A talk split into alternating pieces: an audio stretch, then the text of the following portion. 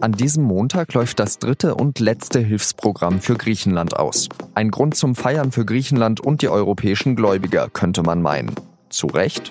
In dieser Folge von Auf den Punkt, dem SZ Nachrichten Podcast, sprechen wir über das Ende der Hilfsprogramme und was sie Griechenland gebracht haben. Heute ist Montag, der 20. August und mein Name ist Jean-Marie Magro. Achteinhalb Jahre lang stand Griechenland unter der Aufsicht von internationalen Geldgebern. Insgesamt sind für die Rettung Griechenlands 289 Milliarden Euro geflossen. Der Großteil davon ging aber nicht in den griechischen Haushalt, sondern an die Banken, die Griechenland auch schon vor der Krise Geld geliehen hatten. Mit den Rettungsmaßnahmen wurde sichergestellt, dass die Kredite nicht ausfallen und das europäische Bankensystem nicht zusammenbricht. Klaus Regling, der Chef des Euro-Krisenfonds ESM, hat schon verkündet, dass er zur Feier des Tages ein gutes Glas Uso trinken will.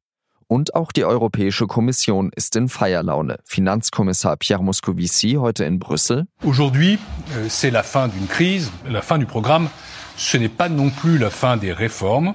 La Grèce a fait plus que n'importe quel autre État membre de l'Union européenne pour moderniser son économie. Er sagt, heute ist das Ende einer Krise. Das Ende des Programms bedeutet aber nicht das Ende der Reformen. Griechenland hat mehr getan als jedes andere Land, um seine Wirtschaft zu modernisieren. Doch die wirtschaftliche Lage Griechenlands bleibt weiterhin schlecht. Das Land ist immer noch hoch verschuldet. Fast jeder fünfte Grieche ist arbeitslos. Viele junge Menschen sind ins Ausland gegangen, weil sie in ihrem Heimatland keine Zukunft sehen. Und auch wenn die internationale Finanzaufsicht endet, hat sich Griechenland dazu verpflichtet, zum Beispiel die Renten weiter zu kürzen. Ich spreche jetzt mit Alexander Mühlauer, Brüssel-Korrespondent der Süddeutschen Zeitung. Herr Mühlauer, ist das denn ein Tag zum Feiern für Griechenland? Für Griechenland auf der einen Seite sicherlich, weil man äh, vordergründig sich aus vom Joch der europäischen Geldgeber befreit hat. Auf der anderen Seite ist es aber so, dass man nach wie vor ein fremdbestimmter Staat bleibt. Das heißt, die europäischen Geldgeber haben ja das Kreditkorsett bis in die 2060er Jahre geschnürt und festgelegt, welche Haushaltsziele Athen in den kommenden Jahren zu erreichen hat. Das heißt, im EU-Jargon nennt man das die sogenannte erweiterte Überwachung. Aber das bedeutet im Grunde nichts anderes, als dass neue Reformen nicht dazukommen, aber Athen weiter unter der Aufsicht der europäischen Kreditgeber bleibt. Und äh, von dem her gibt es zwar vordergründig etwas zu feiern, weil es eben ein Datum ist, ein äh, in den Augen der Griechen sicherlich auch historisches Datum nach acht Jahren Krise. Aber das bedeutet nicht, dass man jetzt machen kann, was man möchte. Kritiker sehen ja in diesen Zugeständnissen, die, die Sie genannt haben, ein viertes Sparpaket. Wie berechtigt sind denn diese Vorwürfe? Naja, ein viertes Programm ist es in dem Sinne nicht, weil keine neuen Reformen hinzukommen, die Griechenland äh, umzusetzen hat. Es sind allerdings noch Reformen, die noch gar nicht angepackt wurden. Und da wollen die europäischen Kreditgeber eben sicherstellen, dass diese umgesetzt werden, dass die, ähm, die Vereinbarungen, die mit Griechenland getroffen wurden, auch umgesetzt werden. Und was man auch noch, was man auch nicht vergessen darf, ist, europäischen Kreditgeber, allen voran in Deutschland, gibt es ja also in der Öffentlichkeit starke Kritik an, dem, an den Krediten, die immer wieder an Griechenland vergeben wurden. Deswegen wird schon genau darauf geschaut werden, was mit dem Geld passiert. Welche Reformen muss denn Griechenland weiterführen oder sind denn noch nicht umgesetzt? Also der Wirtschaftskommissar Moscovici nannte heute in der Pressekonferenz in Brüssel vor allem drei Punkte. Erstens, die äh, Verwaltung muss weiter modernisiert werden. Die Wettbewerbsfähigkeit der Wirtschaft zweitens muss weiter gestärkt werden. Das heißt vor allem, Griechenland muss gucken, dass ähm, ausländische Investoren auch, Investoren auch bereit sind, dort zu investieren. Und der dritte Punkt ist ähm, das, was im Grunde jeder Staat in der Eurozone eben leisten muss, sich an die Regeln zu halten, damit diese Währungsunion auch funktioniert. Können Sie dann für uns mal festhalten, was denn sich jetzt konkret ändert? Also Sie meinen eigentlich nicht so viel. Im Grunde äh, ändert sich vor allem eins, es, es, wird, es wird, werden nicht mehr so engmaschige Überwachungen stattfinden wie, wie bislang. Also bislang war es so, dass die äh, einstmals Troika eben aus Europäischer Zentralbank, EU-Kommission und ähm, Euro-Rettungsfonds ESM immer wieder regelmäßig nach, Athen gereist sind und geguckt und nach dem Rechten geguckt haben. Ähm, das wird man jetzt weiter fortführen, allerdings nicht mehr monatlich oder zwei oder alle zwei Monate, sondern wohl einmal im Quartal. Es werden, wie gesagt, keine neuen Reformauflagen hinzukommen, aber die Kreditgeber werden eben gucken, dass das, was zugesagt wurde, eben auch umgesetzt wird.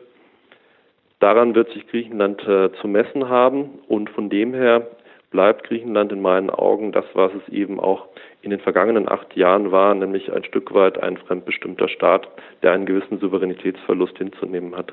Die griechische Wirtschaft ist seit Beginn der Krise um ein Viertel geschrumpft. Äh, zwei von fünf jungen Menschen sind arbeitslos. Woher zieht die Europäische Kommission ihren Optimismus? Das frage ich mich manchmal auch. Der EU-Kommissar Moscovici hat heute darauf, weil Sie haben gerade die Arbeitslosenzahl angesprochen, darauf verwiesen, dass diese jetzt nun endlich mal unter der Marke von 20 Prozent sei. Äh, in meinen Augen ist das immer noch äh, viel zu hoch. Und ähm, die Europäer müssen sich sicherlich die Kritik, Kritik gefallen lassen, dass sie eben nicht das umgesetzt haben, was der Internationale Währungsfonds ähm, gefordert hat, nämlich einen sehr viel nachhaltigeren Schuldenerlass als den, den wir jetzt sehen.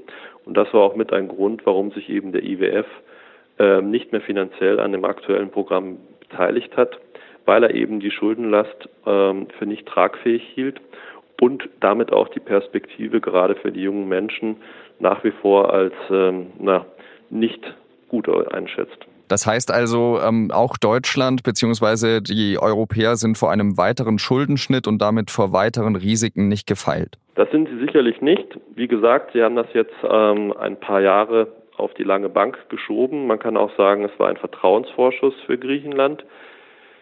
Man wird dann sehen in äh, vier bis fünf Jahren, ob die Reformen, die jetzt äh, vereinbart wurden, fruchten oder ob Griechenland dann nicht doch vor einem nächsten Programm steht. Vielen Dank, Alexander Mühlauer. Und nun drei weitere Nachrichten, die an diesem Montag wichtig sind. Die deutsche Journalistin Mejale Tolu darf die Türkei verlassen. Sie selbst bestätigte die Meldung inzwischen auf Twitter. Die Journalistin soll in knapp einer Woche nach Deutschland zurückkehren. Tolu saß 2017 sieben Monate lang im Gefängnis, ehe sie unter Auflagen freikam. Sie durfte seitdem aber nicht die Türkei verlassen. Der Prozess gegen die Journalistin soll in ihrer Abwesenheit weitergeführt werden, ähnlich wie im Fall des Journalisten Dennis Yücel und des Menschenrechtlers Peter Steutner. Tolu wird ebenfalls Mitgliedschaft in einer Terrororganisation vorgeworfen. In ihrem Fall geht es dabei um die linksextreme MLKP. In demselben Verfahren ist auch Tolus Mann angeklagt, der weiterhin in der Türkei bleiben muss. Zum ersten Mal seit sechs Jahren haben die deutschen Sparer Geld verloren. Dem Monatsbericht der Bundesbank zufolge lag das Minus des deutschen Durchschnittshaushalts im ersten Quartal bei 0,8 Prozent. Gründe für den Vermögensverlust sind fallende Aktienkurse und die niedrigen Zinsen auf Bankeinlagen. Gleichzeitig ist die Inflation verhältnismäßig hoch. Die Nullzinsphase dürfte aber noch eine Weile andauern. Die Europäische Zentralbank will frühestens im Herbst 2019 die Leitzinsen erhöhen. Für seine Vorschläge zur Rentenreform muss Finanzminister Olaf Scholz viel Kritik einstecken, auch vom Koalitionspartner CDU. Der SPD-Politiker hatte in der Bild am Sonntag erklärt, man müsse das Rentenniveau, also das Verhältnis zwischen Durchschnittsrente und Durchschnittsverdienst, bis 2040 auf 48 Prozent festschreiben. Bisher hatten Union und SPD im Koalitionsvertrag vereinbart, das Rentenniveau nur bis zum Jahr 2025 festzuschreiben. Unionsfraktionschef Volker Kauder gehen die Pläne zu schnell. So werde der neu eingesetzten Rentenkommission vorgegriffen. Sein Parteifreund Hermann Gröhe sprach sogar von einem Bärendienst, den Scholz leiste.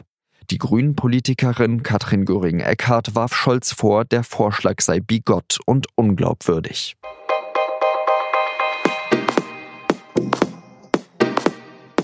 Das war auf den Punkt der Nachrichtenpodcast der Süddeutschen Zeitung. Redaktionsschluss war 16 Uhr. In der Dienstagsausgabe der SZ empfehle ich Ihnen den Text auf der Titelseite von unserer Israel-Korrespondentin Alexandra Föderl-Schmidt.